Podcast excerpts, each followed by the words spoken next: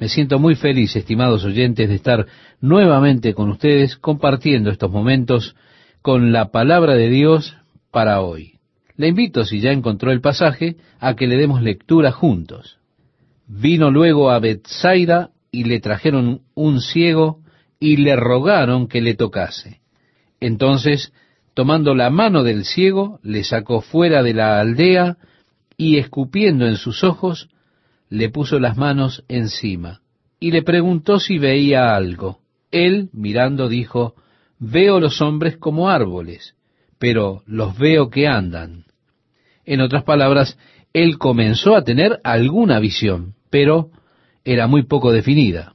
Sigue la lectura diciendo, luego le puso otra vez las manos sobre los ojos y le hizo que mirase, y fue restablecido, y vio de lejos y claramente a todos.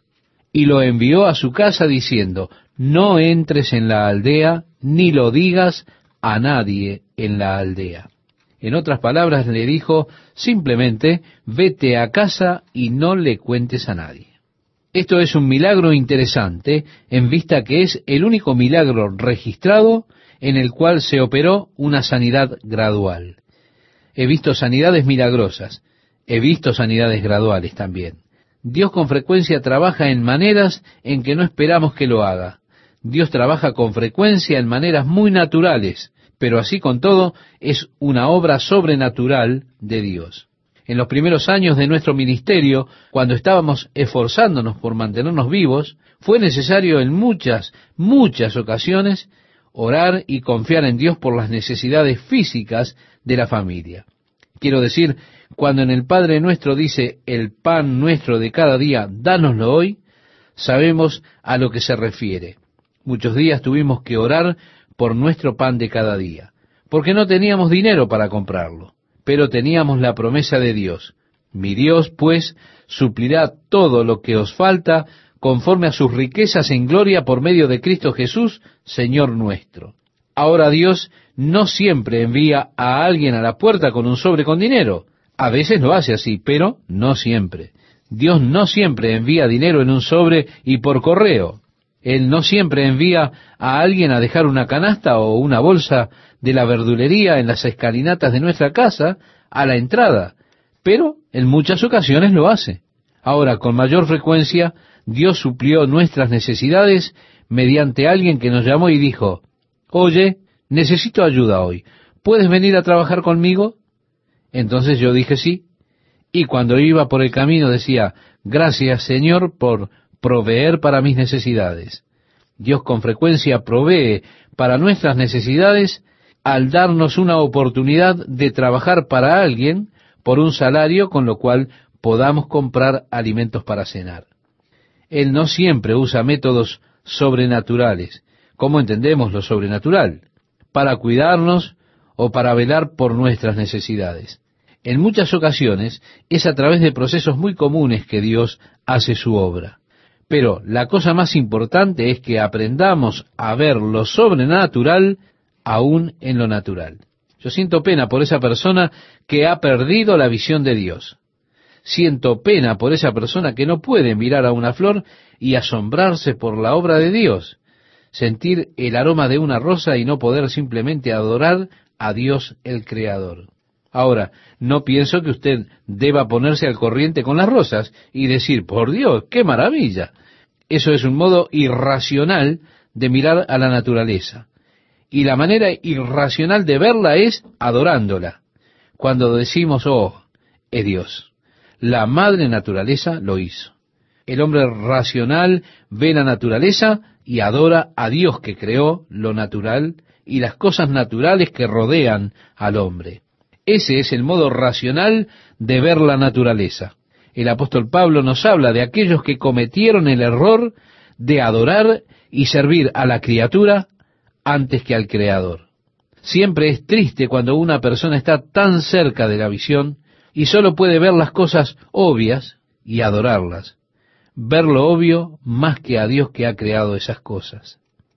Aquí tenemos a Jesús sanando a este hombre nuevamente usando saliva, usando métodos poco convencionales. Un hombre viene estando ciego y dice, ¿puede sanarme? y Jesús saliva en sus ojos. Ahora, en otra ocasión, Jesús salivó sobre la tierra, hizo barro, y luego puso el barro en los ojos del hombre, luego dijo, ahora ve al estanque y lava el lodo. Y cuando él lo hizo, pudo ver. Nuevamente, y yo amo esto, amable oyente, porque el Señor no está limitado a un patrón, a un modelo de obrar. ¿Cómo amaríamos tener a Dios encasillado? ¿Cómo les gustaría a las personas decirle exactamente cómo habrá de obrar Dios? Y así es que ponen límites alrededor de Dios diciendo, Dios solamente trabaja de esta manera, y solo trabaja en esta dispensación, y solamente esto y solamente aquello, tratando de limitar a Dios. Desafortunadamente, en ocasiones limitan el obrar de Dios aún en sus propias vidas, como lo hicieron los hijos de Israel a causa de su incredulidad, como se nos dice en los Salmos leemos allí, y limitaron al santo de Israel a causa de su incredulidad. Pero Jesús está siempre usando una variedad de formas de obrar, sanando instantáneamente o como aquí, en una sanidad gradual, a veces tocando, a veces no tocando, sino diciendo una palabra, a veces yendo a visitar, a veces solo declarando y diciendo, ve a casa y lo encontrarás hecho. Pero, estimado amigo, no te confines a un patrón o a un diseño en particular. Leemos el verso 27 y nos dice, salieron Jesús y sus discípulos por las aldeas de Cesarea de Filipo. Él ahora está dejando Bethsaida, la cual está en el extremo norte del mar de Galilea. Está dirigiéndose hacia arriba a la parte superior de Galilea, al área de Cesarea de Filipo, la cual está claramente arriba, en el extremo de la parte superior de Galilea, justo en la base del monte Hermón. El nombre de hoy en día es Baños, debido a que cuando los griegos vinieron, construyeron un santuario junto a una cueva en donde el Jordán solía brotar. Después de algunos terremotos y demás, hubo un cambio debajo de la superficie, y el río Jordán viene de casi 30 metros por debajo de estas cuevas. Pero solía salir de estas cuevas, así que ellos construyeron este santuario para el dios griego Pan, y los griegos llamaron a este lugar Paño. Pero los árabes tenían dificultad para pronunciar la P, así que le decían baños, en vez de paños. Y así el nombre se convirtió en baños, ahora en esta área en la que una vez estuviese Cesarea de Filipo. El verso 27, si usted me acompaña en la lectura, estimado oyente, dice, y en el camino preguntó a sus discípulos, diciéndoles, ¿quién dicen los hombres que soy yo? Ahora el tiempo ha llegado cuando Jesús ha de revelar a los discípulos su verdadera identidad. Hasta ahora Él no ha declarado a sus discípulos su verdadera misión. Ellos lo sospechaban, estoy seguro, pero él nunca se los declaró realmente. Y él les dijo, ¿quién dicen los hombres que soy? Ellos respondieron, unos Juan el Bautista, otros Elías, y otros algunos de los profetas. Entonces él les dijo, ¿y vosotros? ¿Quién decís que soy? Respondiendo Pedro le dijo, tú eres el Cristo. Mire, amable oyente, Cristo no es un nombre, es un título. Es el vocablo griego para el término hebreo Mesías. Y la palabra Mesías en el hebreo significa el ungido. Así también, la palabra Cristo en el griego significa ungido. Era costumbre en aquellos días, cuando un rey era coronado, ungir a ese rey con aceite.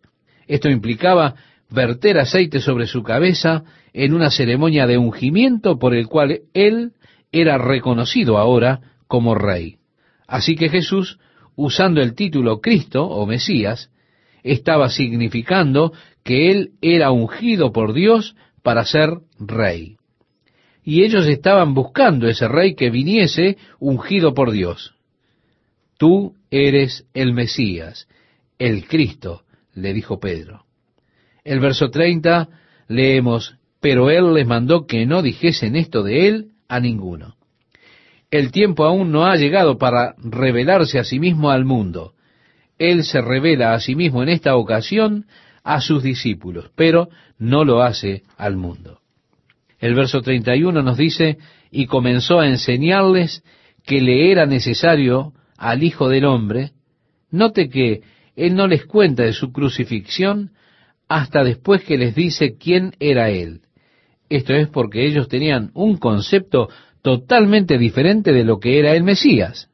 Estaban siguiendo el concepto comúnmente aceptado de que el Mesías habría de establecer el reino de Dios, que los judíos iban nuevamente a reinar sobre la tierra, que Él iba a derrocar el yugo del gobierno romano y de sus opresores, y nuevamente el reino de Dios iba a venir a la tierra a través de Israel, y ellos gobernarían entonces sobre la tierra.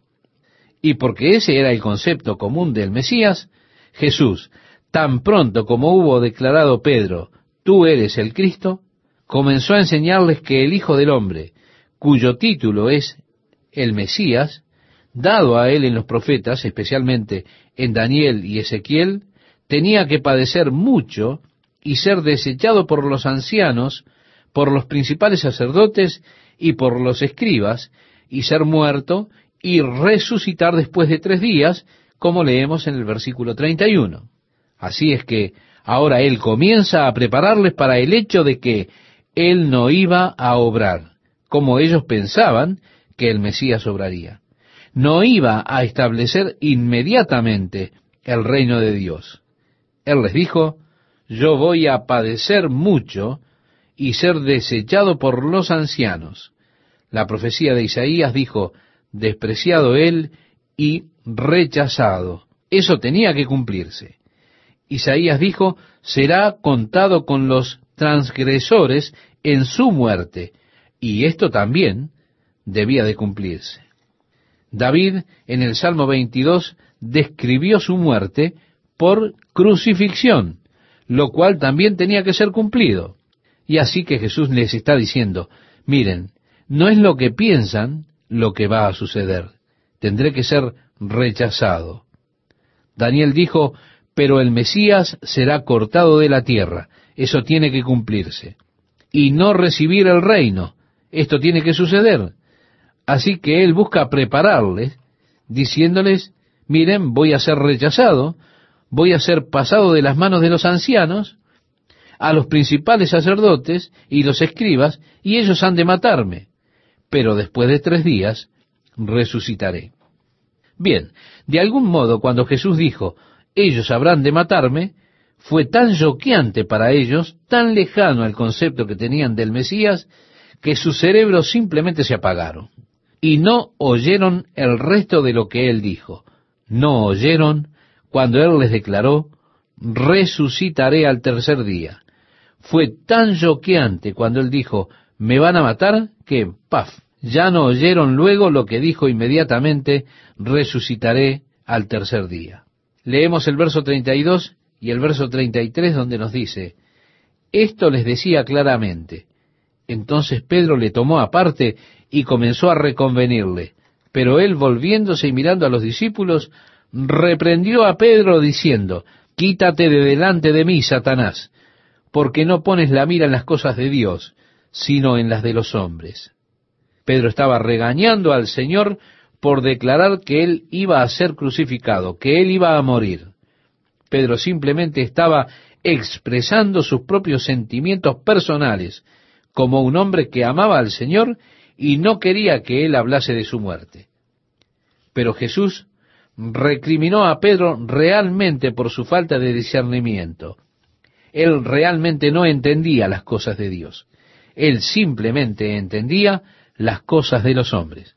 Mire, si él hubiera entendido las cosas de Dios, él hubiese sabido que el Mesías debía ser muerto, que el Mesías resucitaría nuevamente de la muerte.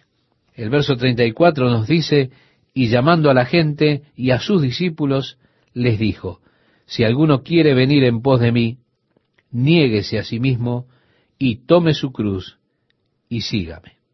Tenemos aquí los tres requisitos para el discipulado. Primero, negación de uno mismo. Cuán lejano está esto de la posición del mundo del día de hoy. El mundo hoy dice, debes hacerte valer a ti mismo. Incluso han creado clases de autovaloración en las cuales se puede aprender a sostenerse por sí mismo. Te dirán, no tienes que tomar nada de nadie si tan solo aprendes cómo sostenerte a ti mismo. Jesús dijo, no, si tú quieres venir en pos de mí, tienes que negarte a ti mismo. El apóstol Pablo nos dice, haya pues en vosotros este sentir que hubo también en Cristo Jesús, el cual siendo en forma de Dios, no estimó el ser igual a Dios como cosa a que aferrarse, sino que se despojó a sí mismo, tomando forma de siervo, hecho semejante a los hombres. Sí, estimado oyente, se negó a sí mismo para ser obediente hasta la muerte y muerte de cruz. Él se negó a sí mismo el lugar que tenía antes con el Padre, para así venir como siervo a morir en la cruz. Así que si han de venir en pos de mí, dijo Jesús, se tienen que negar a sí mismos, tomar su cruz y seguirme. El verso 35 nos dice, porque todo el que quiera salvar su vida, la perderá. Esa persona que está buscando la vida, haciendo todo lo posible para encontrar vida, esto hace referencia al propósito de su vida, siguiendo sus ambiciones, sus metas, buscando salvar su propia vida, ¿qué pasará? La perderá. Dice el verso 35 y 36, y todo el que pierda su vida por causa de mí y del Evangelio, la salvará. Porque, ¿qué aprovechará al hombre si ganare todo el mundo y perdiere su alma? Si ganase todo el mundo, ¿cuánto piensa que podrá retenerlo? Alguien me dijo algo el otro día que me asombró rotundamente. Yo nunca lo había pensado de ese modo y realmente me dio vuelta la cabeza. Esta persona me dijo, acabo de celebrar mi cumpleaños número 60, lo cual significa que he vivido el 1% del tiempo transcurrido desde Adán hasta este día. Amigo, esto me choqueó. Así que si usted gana el mundo, ¿cuánto tiempo podrá retenerlo? ¿Cuánto lo disfrutará? ¿Cien años? ¿Usted piensa acaso vivir cien años? Ahora, ¿piensa que cuando usted tenga 99 años, aún estará disfrutando del mundo? Verá, el Señor está hablando de la eternidad ahora. ¿Qué aprovechará el hombre si ganare todo el mundo y perdiere su alma? Esto es eterno. El ganar el mundo es simplemente por un período corto de tiempo. Moisés escogió sufrir aflicción con los hijos de Israel antes que disfrutar de deleites temporales de pecado, porque él sabía que el pecado siempre es limitado. El placer del pecado tiene definidas sus limitaciones por el tiempo. Pero ese caminar con Dios es por siempre. Moisés lo hizo así. Estimaba el oprobio de Cristo como mayor riqueza que los tesoros de los egipcios. Qué pregunta, ¿verdad? ¿Qué ganará el hombre a cambio de su alma? ¿Qué habrá de llevar usted a cambio de su alma? Me asombra las cosas que la gente da a cambio de su alma. Eso me descorazona. Usted sabe. Los indios que había en estas latitudes de América fueron aventajados por las personas del viejo mundo. Estos cambistas que intercambiaban chucherías, espejitos, por oro y plata costosa. Y usted piensa, pobres indios, los blancos tomaron ventaja de ellos. Desafortunadamente fue así cambiaron artefactos costosos de oro por adornos con cuentas de vidrio. Uno diría, qué tontos, ¿no? Pero, espere un minuto. ¿Qué está usted cambiando por su alma? ¿Qué trato le está ofreciendo Satanás a cambio de su alma? ¿Qué es lo que dará el hombre por ella? Algunos hombres lo cambian simplemente por orgullo necio, otros por algunos momentos de placer. Satanás está ofreciendo esas chucherías y dice, tu alma, dame tu alma. El verso 38 de Marcos capítulo 8 dice, porque el que se avergonzare de mí y de mis palabras en esta generación adúltera y pecadora, el Hijo del Hombre se avergonzará también de él cuando venga en la gloria de su Padre con los santos ángeles. Jesús ahora está diciendo, miren, voy a morir, pero voy a resucitar.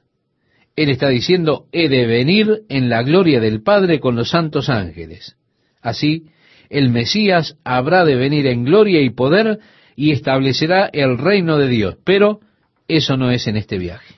En este viaje Él habría de ser rechazado. Estaría en mano de los escribas y fariseos, habría de ser matado, pero al tercer día resucitaría nuevamente. Él dijo, volveré nuevamente algún día en la gloria y el poder del Padre con los santos ángeles. ¿Qué tal amigos? ¿Cómo están? Es un gusto para mí saludarlos y además invitarles a compartir estos momentos en la palabra de Dios para hoy. Como citar a Esteban, daremos lectura al versículo 1 del capítulo 9 en el Evangelio de Marcos. Si ya tiene su Biblia a la mano, le pido que me acompañe. También les dijo, de cierto os digo que hay algunos de los que están aquí que no gustarán la muerte hasta que hayan visto el reino de Dios venido con poder. Lo primero que nos preguntamos es, ¿qué quiso decir Jesús con esto? Porque esos discípulos han muerto y nosotros aún no hemos visto el reino de Dios viniendo con poder. ¿Estaba acaso equivocado Jesús? Lo primero que tenemos que decir es que no. Jesús no estaba equivocado. Si mi interpretación de las escrituras hace que parezca que Jesús estaba equivocado, bueno, entonces mi interpretación está mal. Si lo que yo interpreto de lo que Jesús dijo hace que parezca que lo que dijo es ridículo, entonces también mi interpretación está mal. Muchas veces las personas interpretan mal las palabras de Jesús. Leemos el verso 2 y nos dice, seis días después, Jesús tomó a Pedro, a Jacobo y a Juan, y los llevó aparte, solos, a un monte alto, y se transfiguró delante de ellos. Y sus vestidos se volvieron resplandecientes, muy blancos como la nieve, tanto que ningún lavador en la tierra los puede hacer tan blancos. Y les apareció Elías con Moisés, que hablaban con Jesús. Pedro, Jacobo y Juan fueron llevados a un monte alto, seguramente el monte Hermón, que está en Cesarea de Filipo. Cesarea de Filipo se encuentra en la base del monte. Así que Jesús, seis días más tarde, los llevó a este monte. Y entonces se transfiguró ante ellos. Sus vestidos resplandecieron. Y mientras él estaba en este estado de transfiguración, aparecieron Moisés y Elías hablando con Jesús. Jesús había dicho, y esto es importante que lo notemos, hay algunos de los que están aquí que no gustarán la muerte hasta que hayan visto el reino de Dios venido con poder. Y allí Dios los tomó, creo yo, en una especie de cámara del tiempo, ellos vieron a Cristo en la gloria que Él tendrá y el poder que tendrá Él cuando venga nuevamente a la tierra, hablando con Moisés y Elías. Así fue que ellos fueron llevados en esta zona de tiempo hacia la eternidad, y de hecho vieron el reino de Dios viniendo con gloria y poder. Sí, ellos vieron el reino de Dios viniendo con poder como Él lo declara. El verso 5 nos dice, entonces Pedro dijo a Jesús, Maestro, bueno es para nosotros que estemos aquí y hagamos tres enramadas, una para ti, otra para Moisés y otra para Elías. Este fue el comienzo del deseo de crear santuarios en la Tierra Santa para conmemorar los sitios donde estas cosas sucedieron. Pobre Pedro, si él supiera el lío que hizo en la Tierra Santa, ¿por qué habrá sido que él dijo esto? Dice el verso 6, porque no sabía lo que hablaba, pues estaban espantados. Mire, si usted no sabe qué decir, probablemente es mejor que no diga nada. Algunas personas dicen, bueno, es mejor que usted diga algo. Y entonces lo que usted dice es algo poco sabio porque usted no sabe qué decir. Realmente entonces es mejor mantener la boca cerrada. Mejor mantener la boca cerrada y dejar que las personas crean que usted no es sabio que abrir la boca y disipar todas sus dudas.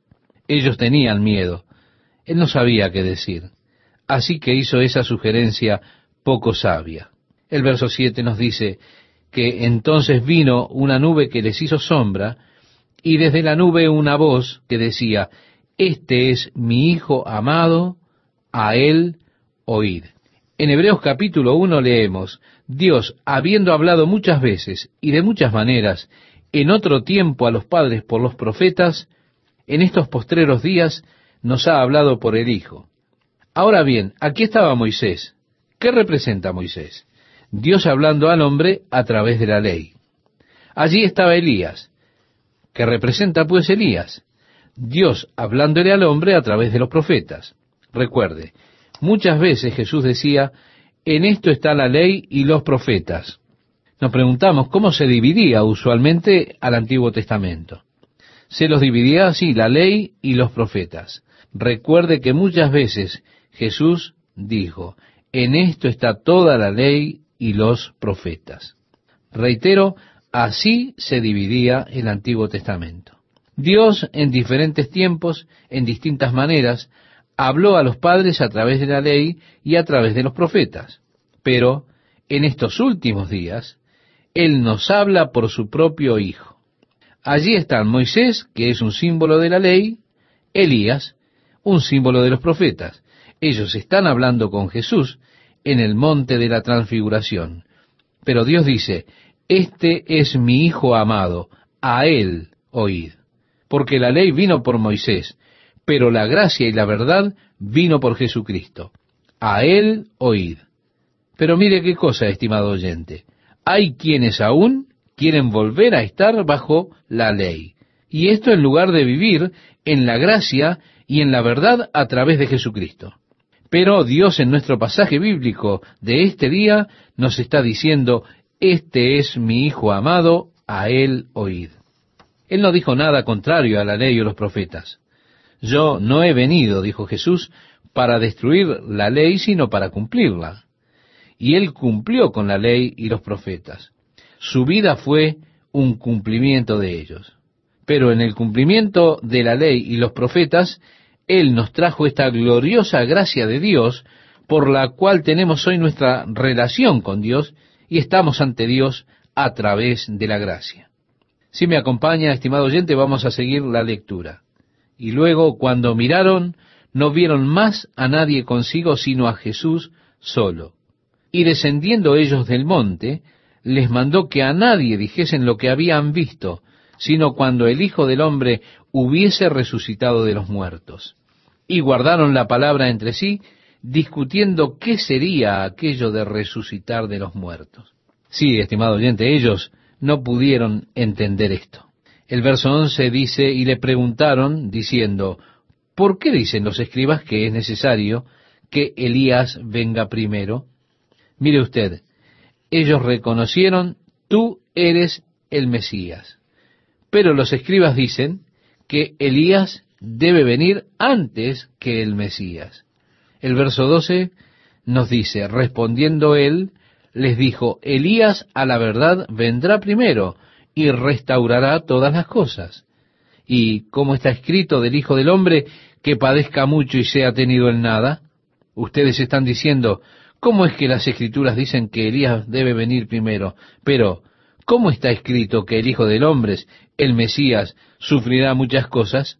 Entonces vemos que él está explicando otro aspecto. Sí, las escrituras dicen que Elías vendrá primero, pero también dicen que el Hijo del Hombre, o el Mesías, sufrirá muchas cosas.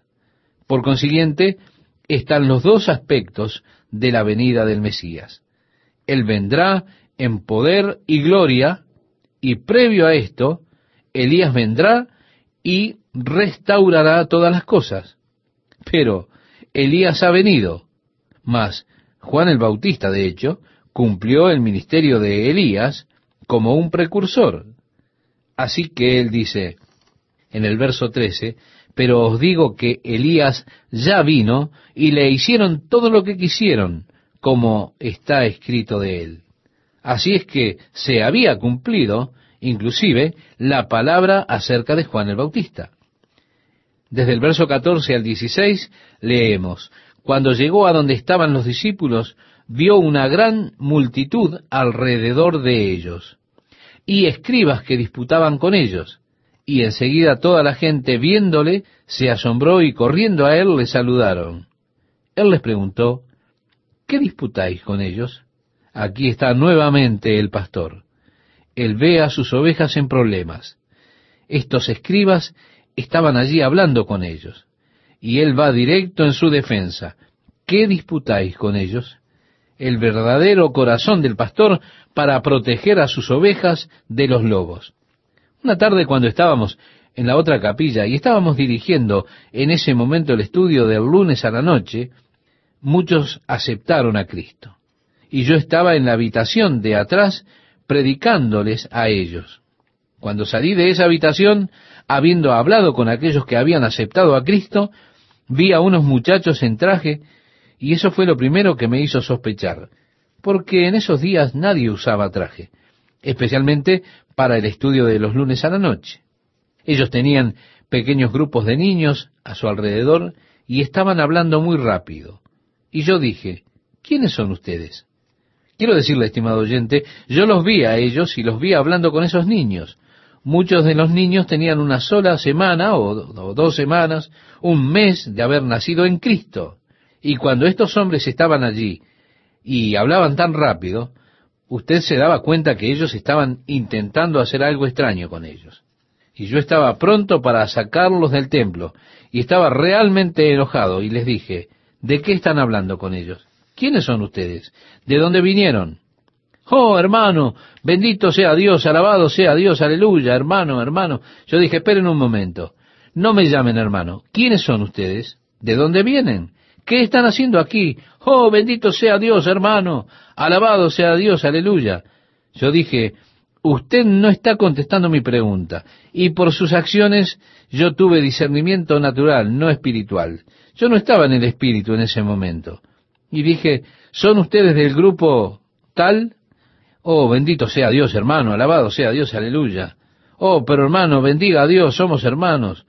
¿Por qué usted no viene a la iglesia local de Santa Ana? Usted puede ser la iglesia local aquí. Y yo dije, ustedes deben estar bromeando. Decir que nosotros somos la única iglesia en Santa Ana, la única representación verdadera de Jesucristo y la unidad del cuerpo de Cristo en Santa Ana, eso es ridículo. Hay muchas iglesias excelentes en Santa Ana y nosotros no somos la única iglesia. Y nunca podíamos tomar esa clase de posición o título para nosotros mismos.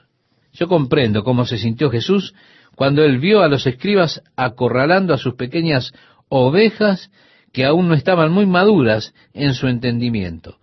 Y por eso fue que él se dirigió allí y dijo, ¿qué disputáis con ellos? Seguimos leyendo y dice, y respondiendo uno de la multitud, dijo, Maestro, traje a ti mi hijo que tiene un espíritu mudo, el cual donde quiera que le toma le sacude y echa espumarajos y cruje los dientes y se va secando. Y dije a tus discípulos que lo echasen fuera, y no pudieron. Respondiendo él les dijo, Oh generación incrédula, ¿hasta cuándo he de estar con vosotros? ¿Hasta cuándo os he de soportar? Traédmelo.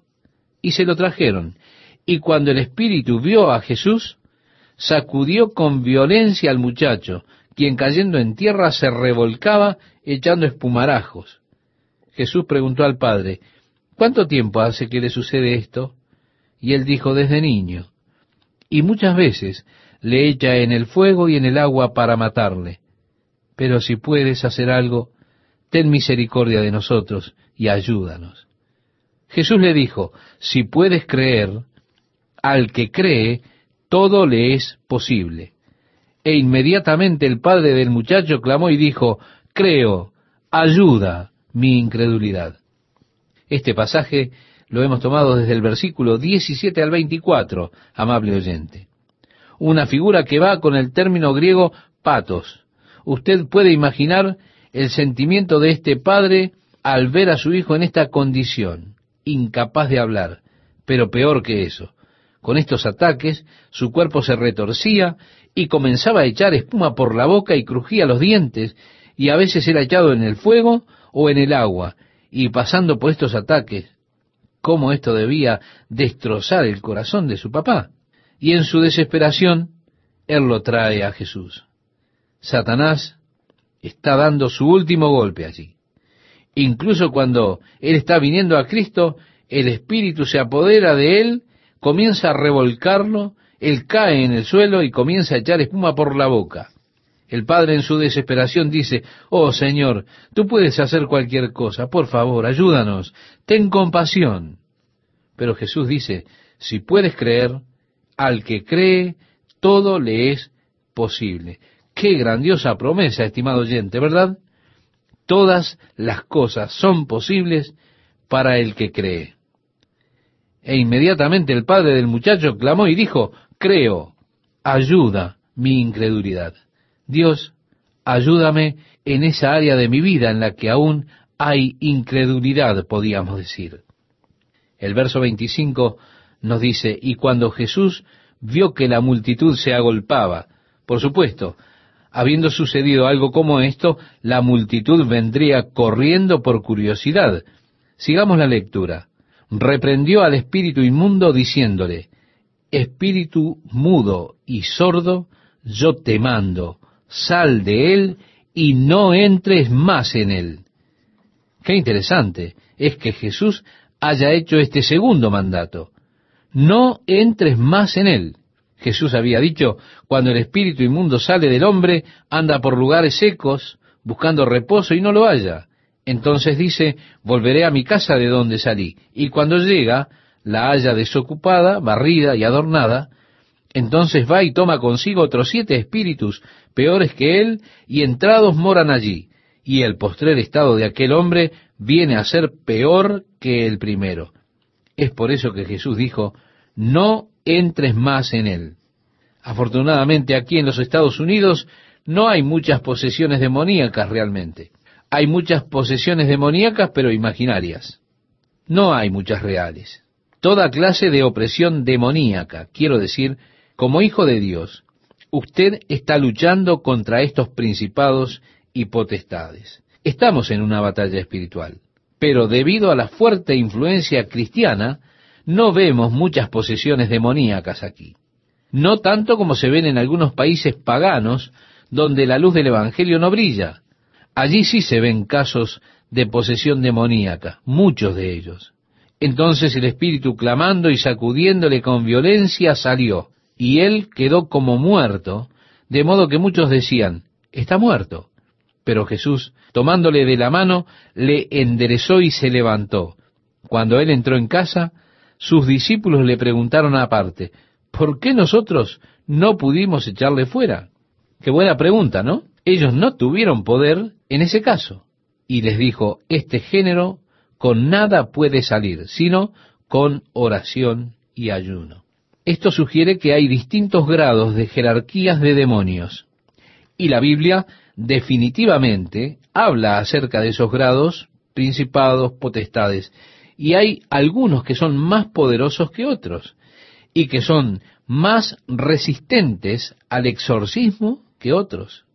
Este era uno de esos demonios más poderosos. Los discípulos no habían sido capaces de manejarlo. Jesús sí lo hizo. Y su respuesta a ellos fue que ese género solo puede salir con oración y ayuno. Nosotros hablaremos acerca de las distintas clases de espíritus malignos en su momento. Ahora seguimos la lectura y nos dice, habiendo salido de allí, caminaron por Galilea, y no quería que nadie lo supiese, porque enseñaba a sus discípulos y les decía, el Hijo del Hombre será entregado en manos de hombres y le matarán. Pero después de muerto, resucitará al tercer día. Note que él está enfatizando esto. Él está intentando prepararlos ahora. Ellos sabían que él era el Mesías. Pero él está tratando de prepararlos para que vieran un Mesías diferente al que las personas y aun ellos mismos estaban esperando ver. El verso 32 nos dice, pero ellos no entendían esta palabra y tenían miedo de preguntarle. Ellos no entendieron cómo él estaba hablando acerca de su muerte y resurrección, y tenían miedo de preguntarle acerca de eso. El verso 33 y 34 nos dice, y llegó a Capernaum, y cuando estuvo en casa, les preguntó, ¿qué disputabais entre vosotros en el camino? Mas ellos callaron, porque en el camino habían disputado entre sí quién había de ser el mayor. Ahora ellos tenían vergüenza de decir, bueno, nosotros estábamos, tú sabes, Pedro dijo que él sería el mayor, y yo sé que seré yo el mayor. Y estábamos discutiendo acerca de eso. Ellos estaban realmente avergonzados de confesarle al Señor el argumento insignificante en el que estaban, acerca de quién sería el mayor en el reino. Estaban diciendo cosas que Jesús, cuando preguntó qué estaban diciendo, sintieron vergüenza de decirle. Todos nosotros hemos estado en esa posición. Hemos dicho cosas que nos da vergüenza contárselas a Jesús. Todos, estimado oyente, hemos hecho cosas que nos da vergüenza que Jesús sepa que las hicimos, como si Él no supiera. Esto es lo que necesitamos saber. Jesús sabe absolutamente todo lo que decimos. Él sabe todo lo que hacemos. La Biblia dice, todas las cosas están desnudas y abiertas a los ojos de aquel a quien tenemos que dar cuenta. Todas las cosas están desnudas. Usted no puede esconder nada de él. Nosotros necesitamos ser más conscientes de eso. Necesitamos ser conscientes de la presencia de Jesús en todo momento. Así sabemos que no podemos esconder nada de él. Y debido a que él sabía de lo que estaban discutiendo, les dice, vengan, quiero hablar con ustedes. Él se sentó que es la posición que toma el maestro, el rabino, cuando él va a enseñar una lección importante. Pero en vez de reprenderlos por argumentar acerca de quién sería el mayor, en lugar de condenarlos por esto, él les enseñó cómo podían llegar a ser el mayor. Es un placer saludarles, amigas y amigos de la palabra de Dios para hoy. Si ya encontró el pasaje bíblico, le invito a leerlo juntos. Dice así, cuando llegó a donde estaban los discípulos, vio una gran multitud alrededor de ellos y escribas que disputaban con ellos. Y enseguida toda la gente viéndole se asombró y corriendo a él le saludaron. Él les preguntó, ¿qué disputáis con ellos? Oh, estimado oyente, aquí está el pastor. Y Jesús ve a sus ovejas en problemas. Estos escribas estaban hablando con ellos, y él habría de ir directamente en su defensa. Jesús les preguntó, ¿qué disputáis con ellos? Y respondiendo uno de la multitud, dijo, Maestro, traje a ti mi hijo que tiene un espíritu mudo el cual donde quiera que le toma, le sacude, y echa espumarajos, y cruje los dientes, y se va secando. Y dije a tus discípulos que lo echasen fuera, y no pudieron. Y respondiendo él, les dijo, Oh generación incrédula, ¿hasta cuándo he de estar con vosotros? ¿Hasta cuándo os he de soportar? Traédmelo. Y se lo trajeron. Y cuando el espíritu vio a Jesús, sacudió con violencia al muchacho, quien cayendo en tierra se revolcaba echando espumarajos. Jesús preguntó al padre, ¿cuánto tiempo hace que le sucede esto? Y él dijo, desde niño. Y muchas veces le echa en el fuego y en el agua para matarle. Pero si puedes hacer algo, ten misericordia de nosotros y ayúdanos. Jesús le dijo, si puedes creer, al que cree, todo le es posible. E inmediatamente el padre del muchacho clamó y dijo, creo, ayuda mi incredulidad. una figura que va con la palabra griega patos. Usted puede imaginar los sentimientos de este padre al ver a su hijo en esta condición, sin la posibilidad de hablar.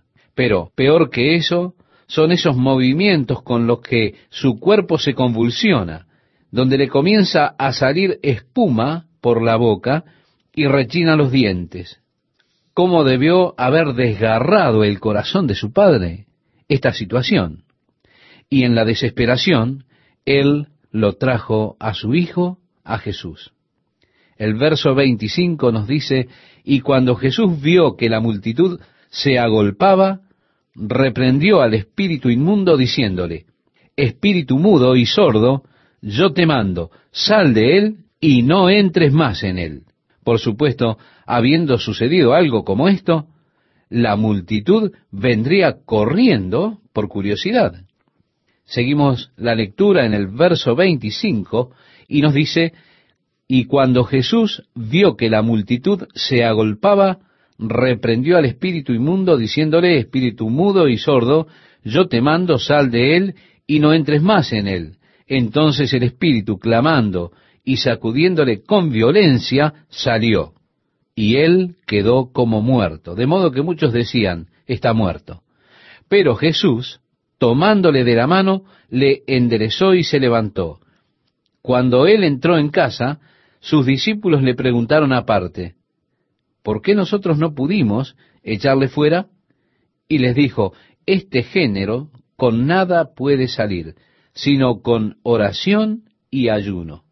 Habiendo salido de allí, caminaron por Galilea y no quería que nadie lo supiese, porque enseñaba a sus discípulos y les decía, el Hijo del Hombre será entregado en manos de hombres, y le matarán, pero después de muerto resucitará al tercer día.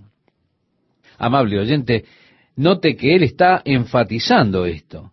Él está tratando de prepararlos ahora. Ellos saben que Él es el Mesías, pero Él trata de prepararlos para un Mesías diferente al que la gente, y de hecho los mismos discípulos, estaban buscando. El verso 32 dice, pero ellos no entendían esta palabra y tenían miedo de preguntarle. Ellos no entendieron. No entendieron cómo era que él estaba hablando de su muerte y resurrección. Tenían miedo de preguntarle acerca de esto. Seguimos leyendo y nos dice, y llegó a Capernaum.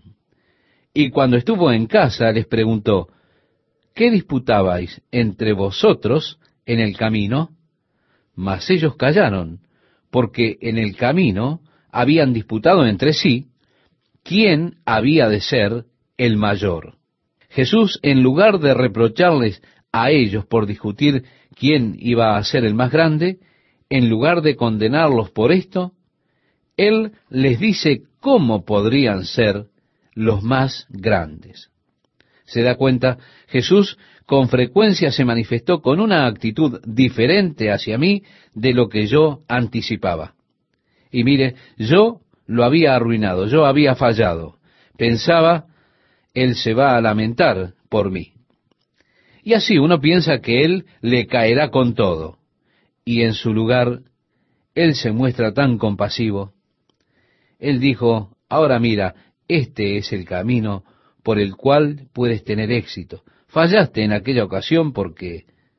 Y en lugar de condenarme por mis fallas, él simplemente se sienta y señala cómo puedo evitar esa falla la próxima vez, cómo puedo ser exitoso en la siguiente ocasión. Amable oyente, yo amo al Señor, pues nunca me ha condenado. Él siempre es tan compasivo, siempre es tan ayudador. Jesús dijo, no he venido a condenar al mundo, sino para que el mundo a través de mí sea salvo. El que cree no es condenado. Yo creo en Jesús. Pero porque creo en Jesús, sé que no soy perfecto. A veces tambaleo, caigo, pero no me condena. Cuando trastabillo y caigo, Él no viene a condenarme. Él solamente me muestra cómo caminar. Así es que vemos que ellos están discutiendo este asunto de quién habrá de ser el más grande en el reino. Pero Jesús no les condena por ello. Y les dice, ¿qué cosa más estúpida de discutir? Él dijo, oigan, ¿quieren ser los mayores? Así es como tienen que hacer. Si cualquier hombre quiere ser el primero, que sea el último, y sea siervo. Jesús dijo en otra ocasión, y el que de vosotros quiera ser el primero, será siervo de todos. Esto lo puede encontrar, amable oyente, en este Evangelio, en el capítulo 10 y versículo 44. Él había dicho antes, todo el que quiera salvar su vida, la perderá, y todo el que pierda su vida por causa de mí, éste la salvará. Así que, ¿quieren ser grandes? Aquí está el camino a la grandeza. Pero no es como lo piensan ustedes. No es a través de la ambición personal, a través de la iniciativa propia o empujar hacia adelante frente a los demás, derribando a otros para de esa manera ascender por encima de ellos.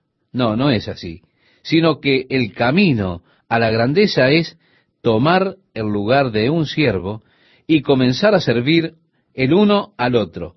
Jesús dijo, el que quiera ser el principal entre vosotros, que sea siervo de todos. Ahora, la real posición del pastor de la iglesia es la de un siervo de la iglesia, siervo de todos. Con frecuencia en el salón de oración les digo a las personas que han venido a aceptar a Jesús lo siguiente. Uno de los beneficios complementarios que tiene ahora que es hijo de Dios es tener un puñado de siervos. Mire, la palabra ministro de hecho significa siervo. Y así que estamos aquí para servir a sus necesidades y estamos aptos para servirle. De eso es de lo que se trata. Jesús lo dijo allí, mirad, si queréis ser los mayores, sed por tanto siervos. El verso 36 nos dice, y tomó a un niño, lo puso en medio de ellos, y tomándolo en sus brazos, y créame, estimado oyente, yo amo esta imagen de Jesús. Él tomando un pequeño niño, lo toma en sus brazos, le sostiene, él lo sienta allí, probablemente en su regazo, y le sostiene en sus brazos. Luego leemos, les dijo, el que reciba en mi nombre a un niño como este, me recibe a mí. Y el que a mí me recibe, no me recibe a mí, sino al que me envió. Jesús está de hecho diciendo, lo que hacéis por un pequeño, lo hacéis por mí. Ahora bien, en esa cultura los niños eran considerados casi menos que personas. Esto hasta que llegaban a la edad señalada. Nadie les dedicaba tiempo porque eran niños. Se les permitía crecer hasta una edad determinada y luego volcaban sobre ellos todas las responsabilidades de los adultos. Pero Jesús está diciendo, tomen tiempo, para los niños. Lo que hacen por uno de ellos, lo están haciendo para mí. Si reciben a un niño en mi nombre, me están recibiendo a mí. Y si me reciben a mí, reciben al Padre que me envió. Ahora, los discípulos están siempre lanzando cosas que realmente no se relacionan con la situación que él está planteando. Lo vemos porque no siempre entendían lo que estaba hablando Jesús. En el versículo 38 nos dice, Juan le respondió diciendo, Maestro, hemos visto a uno que en tu nombre echaba fuera demonios, pero él no nos sigue, y se lo prohibimos, porque no nos seguía. Pero Jesús dijo, no se lo prohibáis, porque ninguno hay que haga milagro en mi nombre que luego pueda decir mal de mí, porque el que no es contra nosotros, por nosotros es. Y cualquiera que os diere un vaso de agua en mi nombre, porque sois de Cristo, de cierto os digo que no perderá su recompensa. Sí, Juan había proferido estos términos sectarios. Maestro, hemos visto a uno que en tu nombre echaba fuera demonios, pero él no se identifica como un bautista o como alguien integrante de las asambleas de Dios, como un integrante de la iglesia menonita, y es así que dice se lo prohibimos. Jesús dijo, aprenda que están trabajando juntos. Si lo está haciendo en mi nombre, Él no puede hablar mal de mí. Entonces, déjenlo tranquilo. Estábamos en Mexicali de visita a la congregación que está allí. Le prestamos a los hermanos allí varios miles de dólares para comprar un edificio donde pudiesen adorar a Dios en ese lugar. ¿Por qué? Porque la congregación estaba creciendo tan rápidamente que ya no tenían lugar para congregarse. Así que había un lugar que estaba en venta, tenía buena ubicación, una ubicación ideal para ellos. Bien, hicimos los arreglos para el pago del préstamo y las personas concordaron en devolvernos el dinero en un periodo de tiempo. Y cuando hicimos los arreglos, el cambio era de 25 pesos por dólar. Nos debían más en pesos que lo que nos debían cuando comenzaron. Así que estaban preocupados porque no sabían cómo nos iban a pagar a nosotros. Tuvieron una reunión, yo estaba sentado con ellos en la reunión. Ellos dijeron, no sabemos, ¿qué podemos hacer para pagarles? Nosotros les dijimos, olvídenlo. Somos todos uno en el cuerpo. No estamos preocupados por el pago. Somos un cuerpo en Jesús.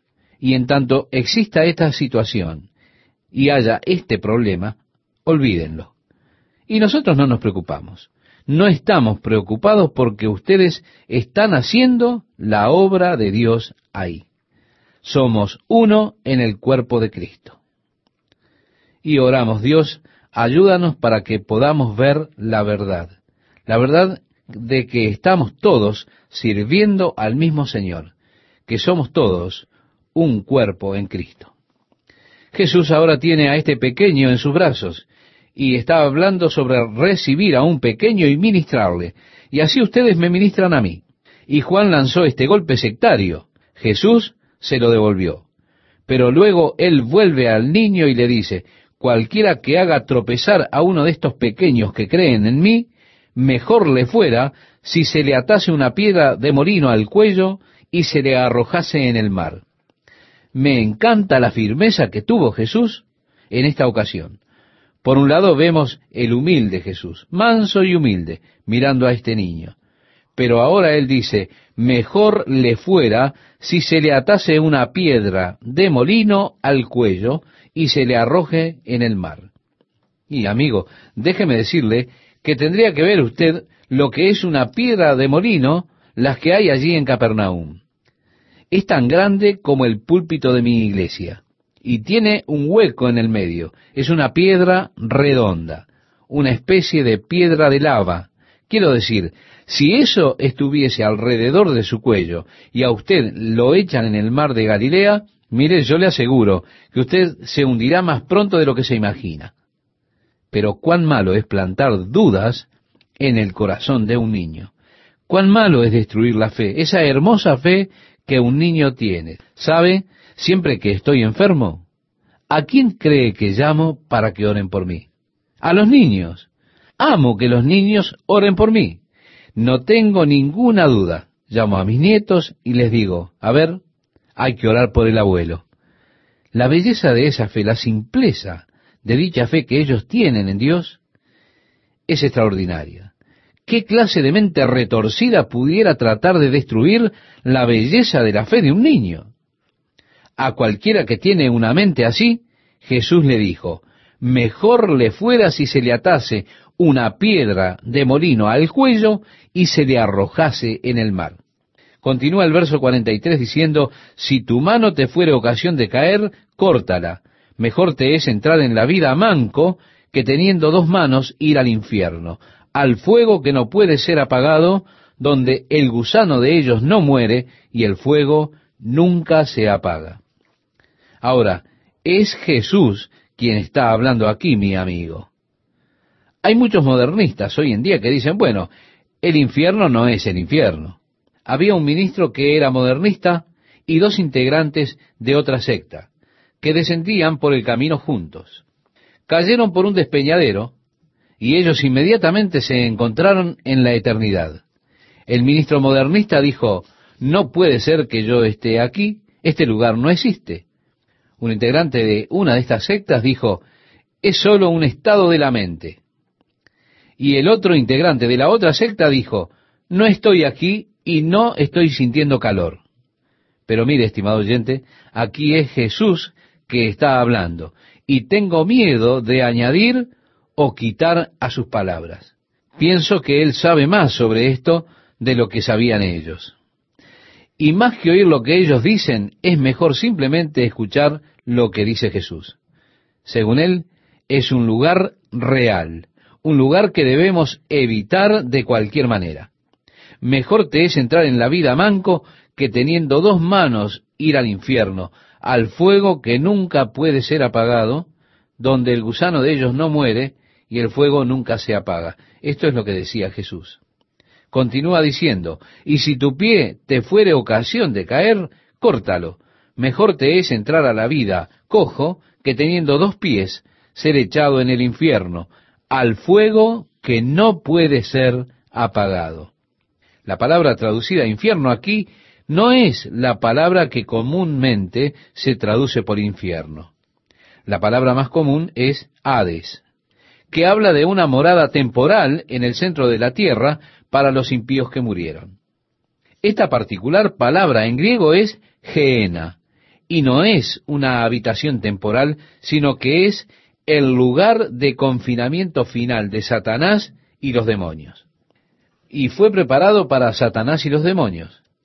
Y para aquellos que elijan tener su parte con Satanás y los demonios, Dios les da esa opción. Y ahí es donde ellos pasarán la eternidad. El verso 47 nos dice, y si tu ojo te fuere ocasión de caer, sácalo. Mejor te es entrar en el reino de Dios con un ojo que teniendo dos ojos ser echado al infierno, donde el gusano de ellos no muere y el fuego nunca se apaga, porque todos serán salados con fuego, y todo sacrificio será salado con sal. Buena es la sal, mas si la sal se hace insípida, ¿con qué la sazonaréis? Tened sal en vosotros mismos y tened paz los unos con los otros. Sí, amable oyente, son palabras duras, estas palabras que profirió Jesús. Pero prefiero no intentar forzarlas. De hecho, no lo haré. No trataré de modificarlas, pues me rehúso a hacerlo. Queremos plantear por el absurdo esta forma de pensar. Es mejor creer y luego encontrar que se estaba equivocado antes que no creer y después encontrar que estábamos equivocados.